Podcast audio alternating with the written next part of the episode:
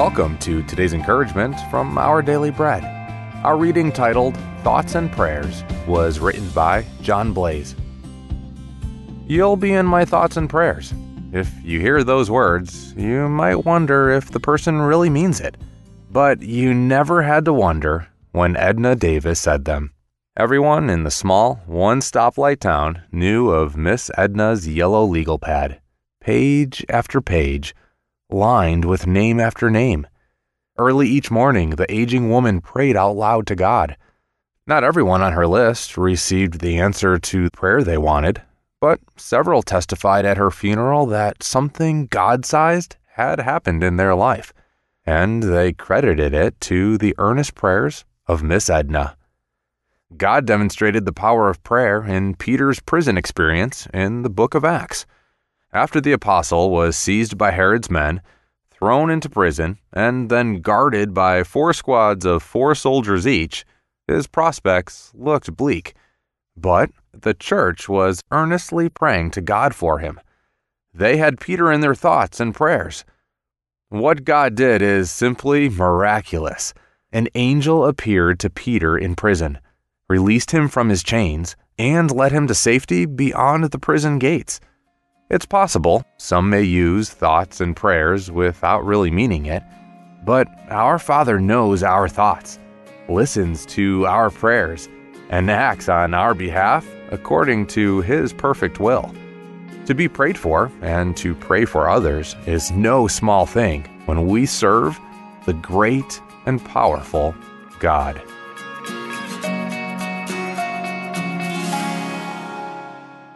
Today's Our Daily Bread devotional scripture reading is from Acts chapter 12, verses 4 through 11. After arresting him, he put him in prison, handing him over to be guarded by four squads of four soldiers each. Herod intended to bring him out for public trial after the Passover. So Peter was kept in prison, but the church was earnestly praying to God for him. The night before Herod was to bring him to trial, Peter was sleeping between two soldiers, bound with two chains, and sentries stood guard at the entrance. Suddenly, an angel of the Lord appeared, and a light shone in the cell. He struck Peter on the side and woke him up. Quick, get up, he said, and the chains fell off Peter's wrists. Then the angel said to him, Put on your clothes and sandals. And Peter did so. Wrap your cloak around you and follow me, the angel told him. Peter followed him out of the prison, but had no idea that what the angel was doing was really happening. He thought he was seeing a vision. They passed the first and second guards and came to the iron gate leading to the city. It opened for them by itself, and they went through it. When they had walked the length of one street, suddenly the angel left him. Then Peter came to himself and said, Now I know, without a doubt, that the Lord has sent his angel and rescued me from Herod's clutches and from everything the Jewish people were hoping would happen.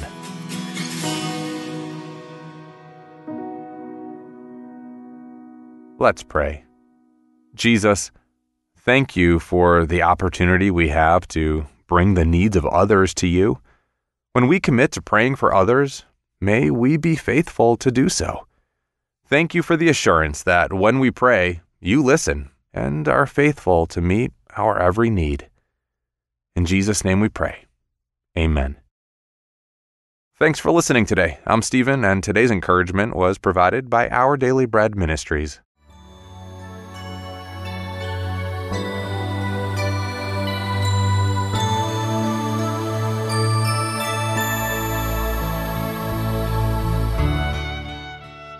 “你要逃避少年的私欲。”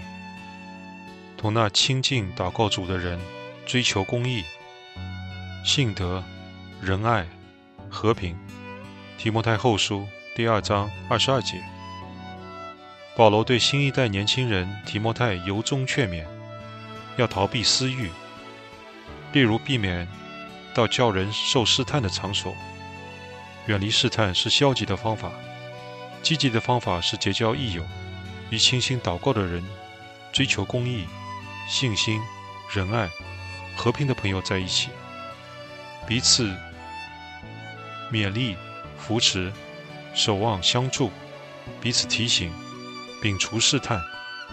我从脸书跳出来的信息，就深深体验这一句话：倘若我们的朋友圈都关心正面的事，关注公益、怜悯，那些不三不四、不堪入目的信息，自然不会找上门来。亲爱的弟兄姐妹，请环顾一下你的朋友圈，你们所关注的是什么事？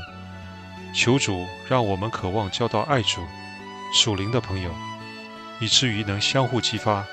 一起追求美善之事，自己站稳，我们才有力量去温温和和的对人，善于教导，存忍耐的心，纵然面对抵挡的人，亦能看到神在他们身上也有恩典，也给他们机会悔改和明白真理。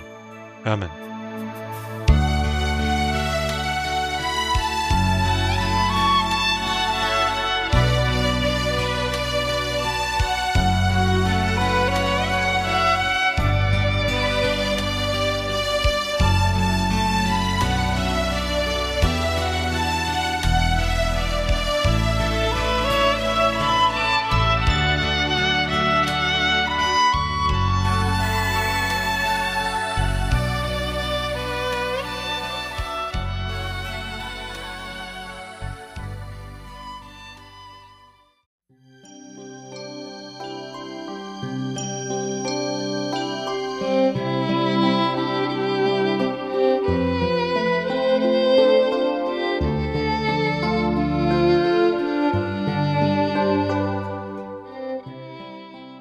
人若还存在留任何自负，总是说我办不到。但人格永不说办不到，他会不断吸取。人格总是渴望得到的更多，因为我们是被造成这样。我们被造，对神有极大渴求。阻隔我们敬神的是罪和我们的个性。神救我们脱离罪，我们。要求自己脱离个性，就是要天然的生命做活祭献给神，直至因顺服而改变成属灵的生命。在属灵生命的过程中，神不会理会我们天然的个性，他的命令会直闯我们天然的生命。我们要协助神，而不要阻挡他。说我办不到。神不会操练我们，我们要操练自己。神不会管制我们每一个念头与幻想，这工作我们要自己做。不要说主啊，我思想时常浮游，好苦，那就不要再浮游，不要再受个性的操纵，那要释放出来，活出真正的个性。天父的儿子都叫你们自由，不要用救主代替儿子。救主救我们离罪，这个自由。却是从儿子而来的。保罗在加拉太书二章二十节正是这个意思。我已经与基督同定十字架，他天然的个性已破碎了，他的人格与主合一，不是混合，乃是合一。你们就真自由了。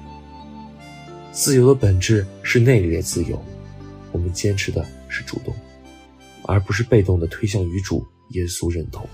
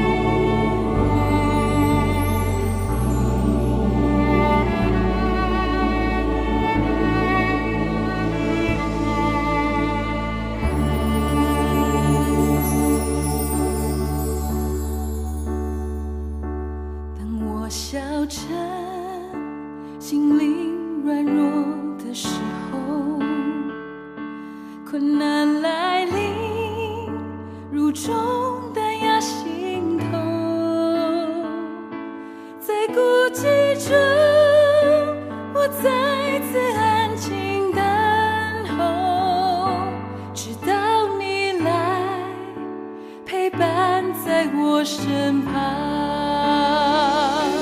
你不知我是我，站立在高。